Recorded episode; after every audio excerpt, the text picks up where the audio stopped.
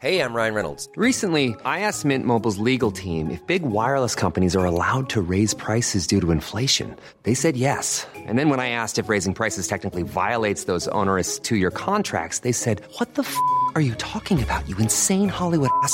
So to recap, we're cutting the price of Mint Unlimited from $30 a month to just $15 a month. Give it a try at mintmobile.com slash switch. $45 upfront for three months plus taxes and fees. Promo for new customers for limited time. Unlimited more than 40 gigabytes per month. Slows. Full terms at mintmobile.com.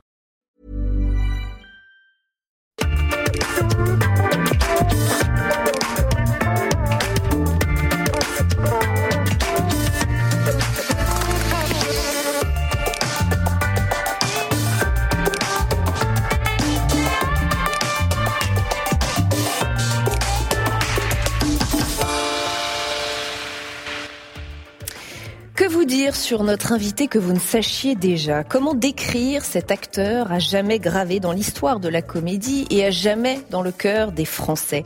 Impossible pour moi de ne pas rappeler à quel point il nous a charmés lorsqu'il a été Popeye dans Les Bronzés, à quel point il nous a gênés lorsqu'il a été Pierre Mortez dans Le Père Noël est une ordure, ou à quel point il nous a agacés lorsqu'il a été le méchant Monsieur Brochon du dîner de con.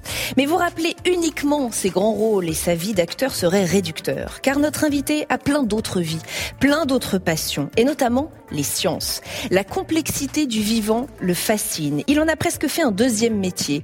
Chroniqueur santé, chroniqueur sciences, sur France Inter par exemple. Depuis une vingtaine d'années, il est aussi le parrain hyper investi de la Fondation pour la recherche médicale. Rencontrer les chercheurs, donner la parole à ceux qui font avancer la science, visiter les laboratoires, tout cela, c'est aussi son quotidien. Un quotidien bien éloigné d'ailleurs de l'image d'un acteur de comédie légère. Comment a-t-il alors vécu la période Covid, où la recherche française a été attaquée de toutes parts pour ne pas avoir trouvé de vaccin? Comment a-t-il perçu les querelles de scientifiques sur les plateaux de télévision? Posons-lui toutes ces questions. Bienvenue dans Un Monde à Regard. Bienvenue Thierry Lhermitte. Merci, Merci d'être avec nous ici, dans ce dôme tournant au Sénat. Vous qui défendez avec euh, fougue, ardeur, vous qui aimez tant les chercheurs, comment avez-vous vécu ces critiques qui sont arrivées de toutes parts, notamment au moment de cette période Covid Bah, de- avec un peu de consternation par rapport à euh, l'ignorance de la démarche scientifique de, de- de beaucoup de gens. Et puis, euh, à leur décharge, euh, les, les gens, ils ont vu la recherche en mouvement. Parce qu'on voit la recherche que quand elle a abouti et quand on est arrivé à des traitements ou des médicaments. Là, on voyait la recherche en marche, c'est-à-dire des hypothèses de travail qui sont confirmées ou infirmées. Euh, avec des, des polémiques qui existent dans la recherche dont on n'entend pas beaucoup parler, sauf quand il y a euh, voilà une pandémie comme ça. Donc, euh, bah voilà, à la fois ignorance, mais en même temps, faut comprendre que les gens voyaient se dérouler la recherche devant eux, donc c'est pas facile. sous leurs yeux. Est-ce que cette crise aura eu au moins le mérite de pousser les responsables politiques et les citoyens à euh, s'y intéresser davantage justement à la recherche? Est-ce que euh, vous avez au moins constaté ça? Sur le moment, oui, bah, bien sûr, mais enfin, le, voilà, le, le- le temps de la recherche, il est long, le temps de la politique, il est très court. C'est le temps d'une législature, donc euh, euh, oui, pe- pendant un certain temps. Mais euh, c'est ce qui s'est passé avec le SARS-CoV-1. Il y a- eu euh, tout d'un coup énormément de budget sur les Ouais. sur les, les- les virus émergents. Puis ça a été oublié euh, deux ans après, puisque le SARS il s'est arrêté de sa belle mort. Et euh, on a été pris de court euh, quand est, arrivé le Covid. C'est voilà, c'est la, la différence entre la politique et la science. Voilà. Oui, parce que C'est vous le parlez terme. de, de budget, c'est effectivement au nombre de dons qu'on voit si les citoyens s'y intéressent et les responsables politiques s'y intéressent. C'est le nerf Oui, de la puis- guerre. quoi. puis, euh, D'abord, bien entendu, c'est le nerf de la guerre, mais enfin, il y a, il y a l'argent, il y a le- le- l'organisation de la recherche et, et de la santé en général. Donc euh, voilà, ces deux échéances-là, euh, voilà, le, le long terme et le court terme de la politique, euh, ils font pas toujours bon ménage. Et je précise qu'on peut faire un don hein, à la Fondation pour la Ah oui. recherche médicale sur le site notamment www.frm.org, FRM pour Fondation pour la recherche médicale. Comment c'est arrivé dans votre vie euh, cette euh, envie de vous investir aux côtés, aux côtés de la Fondation pour la recherche médicale? Est-ce qu'on est venu vous chercher? Venu Oui, oui, on est venu me, cher- on est venu me Ouais. chercher. Ouais. J'avais été parrain du Téléthon deux fois, je m'étais beaucoup investi là-dedans, et puis un, un jour la, FRM est venue me chercher. euh, Euh, je connaissais pas, malheureusement, alors que c'est une fondation extrêmement importante qui donne 50 millions à peu près euh, d'euros euh, sur toutes les maladies, qui existe depuis euh, après la guerre. Enfin, c'est une, une énorme fondation qui est très importante pour les chercheurs. Et ça m'a passionné et j'ai eu la chance, du coup, de rencontrer plein de chercheurs, d'aller en parler, de faire connaître euh, et de susciter des dons. Voilà. Et comment vous vous situez par rapport à ces chercheurs? Comment euh, on pourrait vous qualifier? Vous êtes euh, leur intermédiaire, un passeur de science? C'est comme ça qu'on Oui, passeur de science, oui, oui. J'essaie, j'essaie de, de- d'expliquer euh, avec des mots que tout le monde peut comprendre, euh, en simplifiant beaucoup euh, le travail des chercheurs et faire comprendre aux gens que euh, le- le- les, directions qu'ils empruntent, les moyens qu'ils utilisent, et puis euh, les moyens dont ils ont besoin. Hmm. Voilà. Euh, il paraît que vous avez une connaissance scientifique assez impressionnante, mais je vais quand même peut-être Très essayer. superficiel, hein. Ah bon? On m'a dit impressionnante, alors peut-être Oui, pas mais tant ouais, que on ça. peut être impressionné par le superficiel. C'est vrai.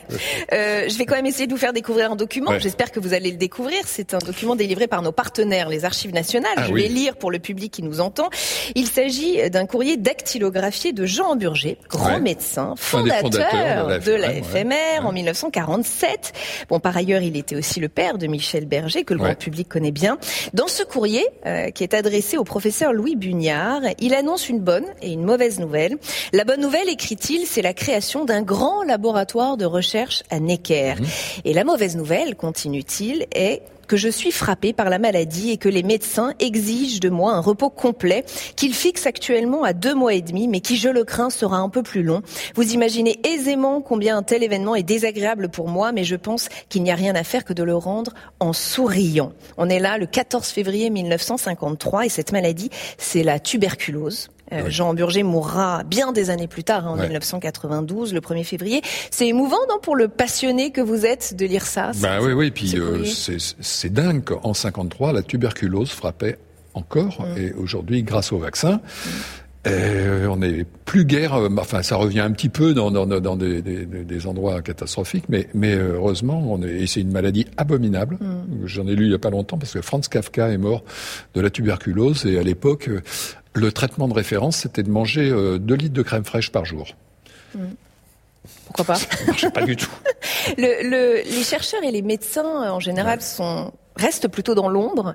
Vous, vous Ouais. êtes plutôt dans la lumière. Est-ce qu'il y a une forme de d'ingratitude? Est-ce que vous diriez que c'est injuste que ces gens-là, qui pourtant sauvent des vies, hein, avec- grâce à leur Euh, recherche, restent dans l'ombre? Ben, c'était pas le cas il y a, il y a, il y a euh, allez, 30 ans, 20 ans, 30 ans. Il y avait encore des, des unes de Paris Match sur euh, le professeur Barnard, sur le professeur Cabrol. Euh, ça fait très longtemps qu'il n'y a pas eu un grand euh, chercheur ou médecin ou, ou scientifique qui a été à la une de journaux grand public. Hein.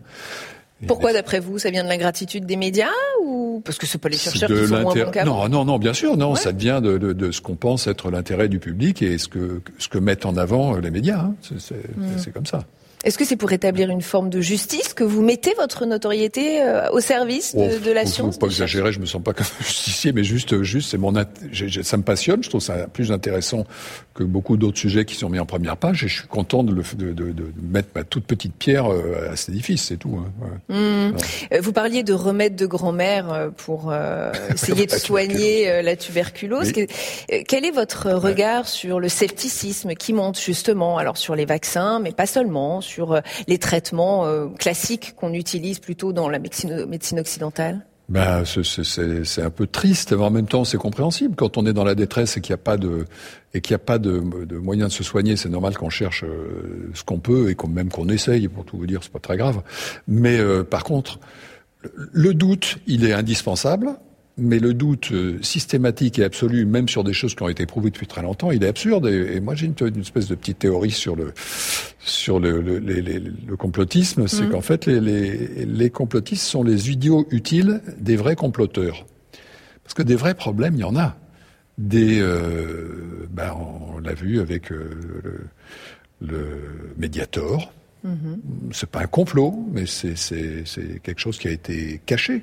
Donc quand on se met à soupçonner n'importe quoi, ben, le Mediator, il se cache dans l'ensemble de ce sur quoi on a du, euh, des doutes. Et du coup, on voit plus les vrais scandales parce qu'on en voit partout. Et bon, je pense que voilà, les, les- les complotistes sont les, les idiots utiles des vrais comploteurs. Votre passion pour la science ne sort pas complètement de nulle part. Hein. Vous êtes euh, le petit-fils du neurologue et psychiatre Jean Lermite, mhm. neveu du neurologue François Lermite.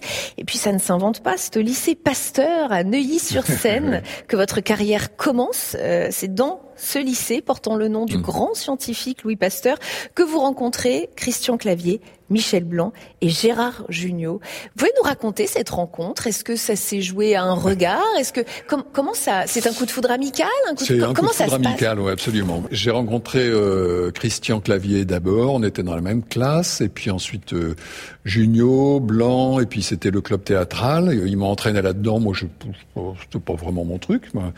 Et puis euh, voilà, donc j'ai abandonné les terrains de sport pour euh, le, le, le, le, groupe théâtral et puis surtout rigoler. On a vécu, euh, on avait 16 ans en 68. On a rigolé comme des malades parce que tout nous faisait rire. je veux dire, ouais, tout nous faisait rire de, cette ancienne société. Le, les, les, les, la révolte à Neuilly nous faisait rire aussi. Tout, tout nous, on a beaucoup rigolé. On s'est trouvé et puis voilà, on s'est, mis à écrire des, des bêtises et on a continué. Et alors, vous obtenez quand même le bac, un bac scientifique, mmh. tiens, tiens. Euh, vous vous inscrivez à la fac de Dauphine, mais vous n'y mettez pas un pied. Non. Et si ça n'avait pas marché, la, la, la comédie, le théâtre, euh, est-ce qu'il y avait un plan B? Est-ce que vous aviez réfléchi à l'après? Non, mais il n'y avait pas de, il y avait pas de plan B, mais euh, j'ai dû avoir mon bac en 71 ou un truc comme ça. Euh, on trouvait du travail instantanément. Je veux dire, il n'y avait pas le chômage de masse qui était arrivé. Mmh moi j'ai fait euh, plein de petits boulots. Personne se posait la question de savoir qu'est-ce qui va se passer. Alors on va faire une carrière ou pas, c'est autre chose. Mais en tout cas, avoir du travail, c'était l'angoisse de personne. On trouvait du travail dans la journée.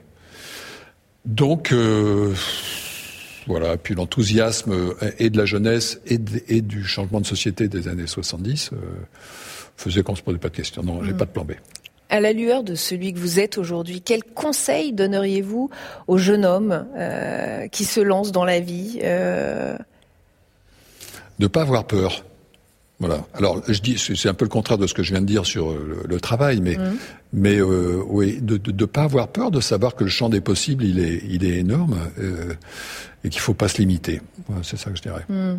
Oui, parce que lorsque vous vous lancez dans la comédie, c'est quand même sous le regard inquiet de vos parents. Oui. Euh, mais vous dites, cela se passait en 1971, euh, pas longtemps après 68, et les parents n'avaient plus grand-chose à dire. On pouvait faire ce que l'on voulait et subsister sans problème avec des petits boulots. Vous diriez que vous avez presque connu un âge d'or? Ah oui. Bah oui, on a connu un âge d'or qui était euh, bah, bah euh, ce, ce, cette période euh, sans chômage, euh, tout d'un coup une liberté euh, de, de, dingue avec des excès de fou furieux parce que moi je suis pas allé au lycée pendant toute pendant la, la, la, moitié de l'année de, de, mon bac parce que c'était les élèves qui remplissaient les, feuilles de présence. Alors c'est dingue, franchement c'est dingue. Euh, il n'y avait pas eu pas encore le SIDA, il y avait le, la liberté sexuelle arrivée, la contraception arrivée. Euh, pas de sida, euh, pas de chômage. Euh, pas de problème de réchauffement climatique. Bah, oui, on n'en était pas conscient à cette époque-là. Enfin voilà, donc hmm. oui, ouais, c'était un petit peu un âge d'or. Oui, pour les comédiens qui se lancent aujourd'hui, c'est une carrière plus réfléchie finalement. C'est un choix beaucoup plus grave et, d'ailleurs probablement plus angoissant pour les parents aussi. Bah, il y a beaucoup plus de moyens aujourd'hui parce que il y a Internet, c'est facile, n'importe qui peut se produire. il, s'est passé la même chose que quand le, les, les cassettes, les, les, tout, tout, ce qu'on pouvait faire soi-même est, est arrivé pour la musique, par exemple, n'importe qui pouvait enregistrer une maquette, alors que c'était pas le cas avant. Euh, là, n'importe qui peut faire un film avec son téléphone. Euh, c'est diffusé sur Internet, il y a aucun problème. Du coup, il y a beaucoup de monde qui le font. Mm-hmm. Voilà, euh, voilà, beaucoup de monde qui le fait. Bon, bon. Bon quoi bah, Ça veut dire que beaucoup de moyens, mais beaucoup de gens qui se présentent. Avant, il y avait peu de moyens et moins de gens qui se présentaient aussi. Donc euh, je crois que ça.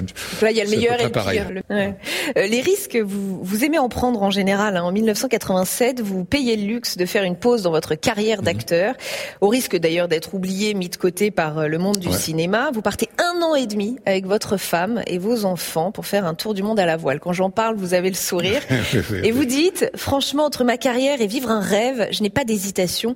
Mes rêves d'enfance n'étaient pas d'être acteur, mais explorateur, pompier sans frontières, vétérinaire. j'ai toujours ces rêves-là et j'ai euh, la chance de les vivre. Est-ce qu'il y a une légèreté en vous? Est-ce qu'il y a toujours eu cette légèreté en vous qui est d'ailleurs héritée des années 70 euh, Je sais pas si c'était vraiment léger parce que c'était vraiment très profond hein, ce, ce mm. rêve quand on me disait mais tu te rends compte ta carrière machin, euh, je disais bah oui mais, mais moi vivre ça, c'est plus important. C'était assez profond. C'était pas une, c'était pas genre je pars en vacances. Hein. C'était vivre un vrai rêve, euh, être responsable de euh, du bateau, de ma famille, de enfin voilà, de de, de, de ça. Donc je le prenais très très sérieusement. Hein.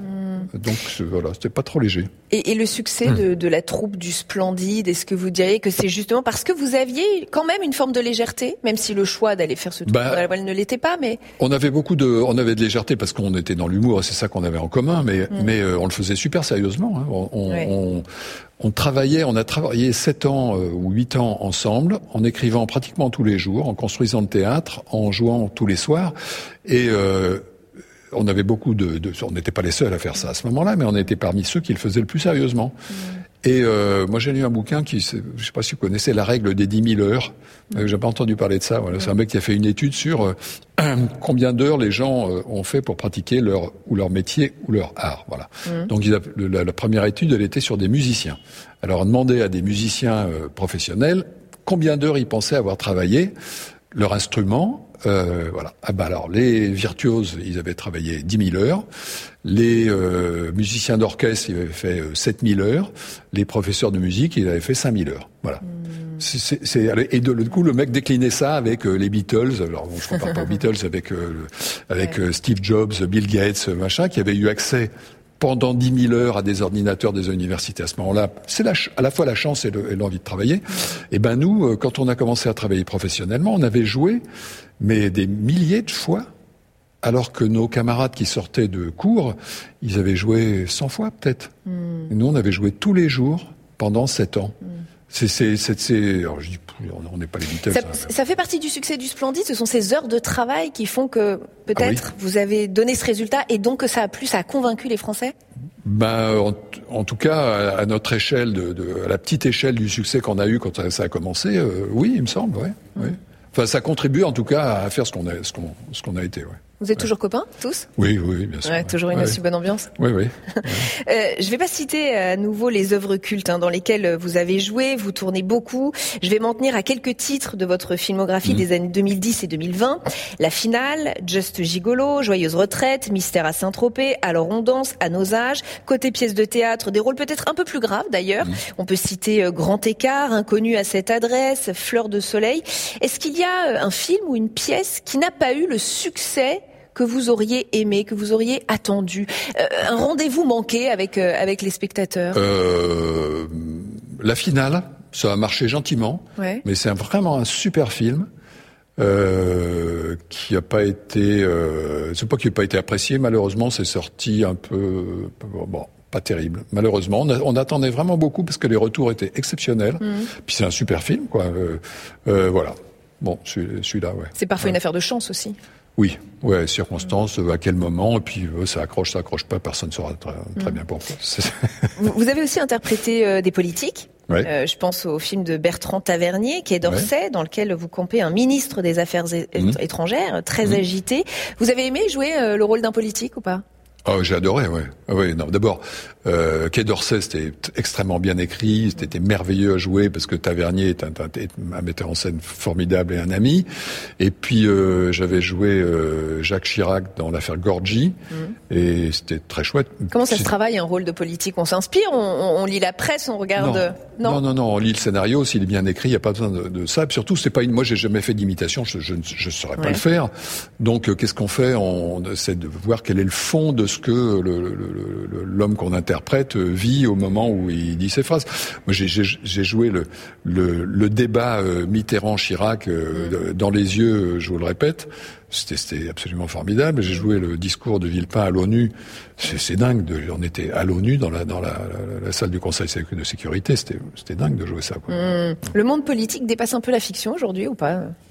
Quand vous les voyez se comporter euh, dans les deux chambres, Assemblée, Sénat, comment vous les... Non, mais ça a toujours euh, dépassé la fiction. Euh, De, de- de la Révolution française euh, au débat de la Troisième République, ça, ça- ça- ça a toujours été dingue. Mm. Donc il y a des périodes plus ou moins euh, enflammées, mais mm. c'est toujours été quand, quand, vous jouez les scènes, et je pense notamment à des scènes qui deviennent cultes, euh, celle du gilet tricoté euh, par mm. Anémone, où vous dites c'est cela, oui, c'est une, une, une, réplique devenue complètement mythique, ou à celle de juste son prénom, évidemment dans le dîner de con. Est-ce qu'on a conscience à ce moment-là qu'on joue une scène qui va devenir culte? Est-ce qu'on a conscience de, de, du fait que la scène est tellement bien écrite qu'on se doute que ça va exploser. Non, non, ça va rester C'est impossible. Franchement, j'en ai déjà fait des scènes aussi drôles qui sont jamais restées. Non, bon, non heureusement qu'on n'a pas ce regard que quand on joue la comédie, on est dans, notre personnage et dans la situation. Point final.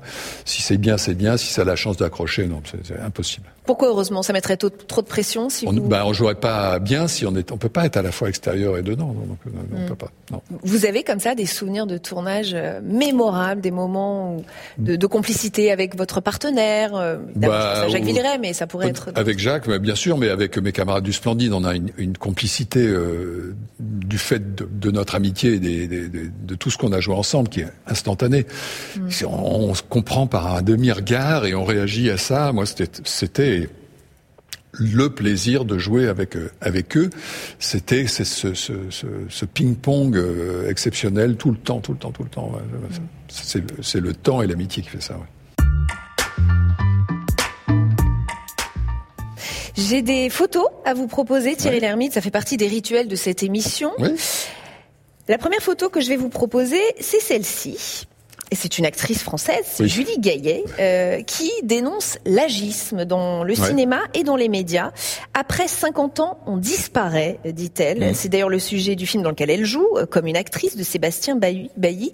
Est-ce que euh, vous, vous l'avez constaté, vous, qu'il y avait des injonctions à être euh, belle et jeune dans le cinéma français, en particulier, et d'ailleurs surtout pour les femmes? Vous l'avez vu, ça? Oui, bien sûr, oui, oui. Bah, ça existe dans, pas qu'au cinéma, ça existe dans la société, mais pas que dans le cinéma français ça existe dans tous les cinémas et dans la plupart des sociétés. Hmm. Qu'est-ce que vous voulez? C'est, il, faut faire en sorte que ça change. Je doute que des lois puissent, euh, hmm. puissent une discrimination positive pour faire ça. Il faudrait que les, auteurs euh, écrivent des films dans lesquels il y a aussi des femmes de 50 ans et que les spectateurs hmm. aillent les voir. Puis là, ça serait résolu naturellement. Euh, Il y a des injonctions concernant les acteurs. Est-ce que vous, vous avez fait l'objet, parfois même de discrimination Ah bah non, t'es trop âgé, ou t'es trop ceci, ou t'es trop cela? Euh, forcément, on joue pas les mêmes rôles euh, hmm. à, 25 ans et à 70 ans, c'est hmm. évident. Maintenant, il y, a, un truc qui est assez incroyable, enfin pas incroyable, qu'on peut que constater, c'est que quand on atteint un certain âge, euh, comme moi, on continue à travailler parce qu'en fait, il y a moins d'acteurs connus, qui sont morts. Donc, forcément, le choix est limité. Si on veut euh, caster un, acteur de 70 ans connu, mm. ben, il y en a moins. Mm de 40 ans. Voilà. Une deuxième photo, c'est Roald Dahl, auteur de Matilda, ah Charlie et la chocolaterie, Le bon gros géant. L'éditeur britannique s'est entendu avec les ayants droit pour réécrire certains de ses textes pour supprimer le langage jugé offensant. Vous avez raison de rire, c'est une décision qui a fait beaucoup de bruit. Pas seulement au Royaume-Uni d'ailleurs. Le mot gros a été retiré de tous les livres. Dans Charlie et la chocolaterie, les ompalompas ne sont plus minuscules mais petits. Ce ne sont plus des petits hommes mais des petites personnes pour ne plus leur donner de genre. Vous en pensez quoi, vous, de cette réécriture des Moi, ça me fait rire. Hmm. Maintenant, euh, il y a des, gens qui se sentent blessés. Bah, je suis très triste pour eux, mais, mais euh, voilà, moi, je, je, je J'aime bien rigoler avec ça, mais bon, je, mm. imaginez bien que j'ai envie de faire de mal à personne.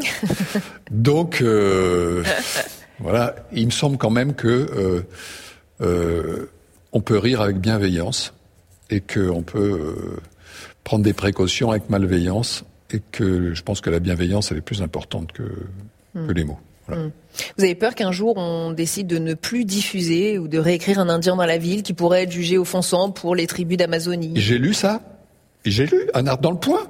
Vous en parlez? Je sais pas si vous avez lu ça, mais ça m'a scotché. Alors? Genre les films qu'on peut plus montrer un Indien dans la ville parce que Ariel Dombal dit un petit sauvage, mais et que Tim Seed dit qu'est-ce qu'il veut le petit gitan? Il veut laver les carreaux de mes lunettes. Hmm. Mais c'est eux les personnages négatifs et le personnage positif, c'est Mimicicu. Mm. Ça veut dire qu'on peut plus mettre de personnages négatifs qui disent des choses négatives. C'est, enfin, c'est absurde. Il y a- il y a- on ne peut mettre que des gentils tout le temps, donc on ne peut plus mettre des méchants. C'est faire offense à l'intelligence du public. Mais c'est dingue, franchement, c'est dingue. C'est, absurde. Ouais, voilà. Une dernière photo, il s'agit d'Édouard Philippe, ancien Premier ministre. Il évoque très librement la maladie dont il est atteint et qui lui enlève son système pileux, c'est l'alopécie. Euh, vous le trouvez courageux d'en parler librement euh, de cette euh, maladie comme ça dans les médias? Je le dis parce que vous-même vous parlez librement Ah, d'une oui. maladie dont vous êtes atteint, euh, qui s'appelle la prosopagnosie, hein, c'est ça? Oui, oui. Une, une maladie qui vous empêche de voir Bah, bien c'est les pour ça vous avez bien fait de me donner le nom Bah de, voilà, Édouard Philippe, vous le que je ne l'aurais reconnaissiez pas. Je vous aide, vous voyez Euh, C'est courageux de, de- de dire les il, choses. bah, il a On- raison parce que il- bien sûr qu'il a raison. mais moi, je suis content qu'on dise les gens en situation de handicap parce que c'est pas une condi- c'est une condition Mm. éventuellement temporaire qui devient définitive, mais surtout qui est à la portée de n'importe qui. Instantanément, en deux secondes, on peut faire un AVC et être en situation de handicap. Mm. On peut attraper n'importe quelle maladie comme ça. Donc, euh, il faut arrêter de dire les ceci ou les cela. Déjà, quand on dit les, la plupart du temps, on va dire une connerie euh, après. Donc, il faut éviter. Donc, bah oui, bien, sûr- bien sûr qu'il a raison. ouais. C'est Ouais, plus difficile de- de- d'admettre ou d'avouer une faiblesse quand on, enfin une faiblesse, tant est qu'on puisse parler de faiblesse, mais enfin de quelque chose qui vous fragilise quand on est connu. Hmm, sans doute, oui. Ouais. Vous avez eu du mal vous? Non, non, non. Pas du tout. Je m'en fous complètement, mais, mais je comprends que ça puisse euh, Être compliqué? Être compliqué, ouais. Thierry Lhermitte, j'ai une dernière question qui est en lien avec euh, le lieu dans lequel nous sommes. Nous sommes entourés de quatre statues qui Ah oui. représentent chacune une. Vous dites ah oui, vous connaissez Ah oui, le rituel de la statue. Ah, ouais, ouais, ouais. Euh, nous avons ici la sagesse, ici la prudence, ici la justice et derrière moi l'éloquence. Vous avez déjà réfléchi peut-être à la Oui. statue, à la J'ai vertu déjà réfléchi. ou Bah, il me semble que la sagesse, euh, elle, elle, elle permet euh, les, les trois autres vertus. Voilà. Donc c'est Euh, celle-ci voilà, qui surtout votre... dans le, voilà, dans le- euh, au Sénat, qui est supposé être l'Assemblée des sages. Et, et c'est marrant parce que quand on est jeune, on se, on se dit euh, à quoi ça sert le Sénat Il y a que des vieux, machin, etc. Et puis en fait, dans toutes les constitutions, euh, pour éviter euh, les revirements euh, rapides des opinions, eh ben il y a une voilà, il y a une Chambre. autre chambre ou un conseil, enfin en tout cas un autre système qui euh, agit sur- avec un- une, autre durée et pour euh, faire un petit peu la pérennité et le, et le temps long, et c'est sage. Vive Voilà. le bicamérisme. Voilà. Merci infiniment Merci Thierry Lhermitte d'avoir été notre invité dans cette émission. Merci à vous de nous avoir suivis comme chaque semaine. On se retrouve très vite sur Public Sénat et n'oubliez pas que l'émission est évidemment retrouvée en podcast. À très vite.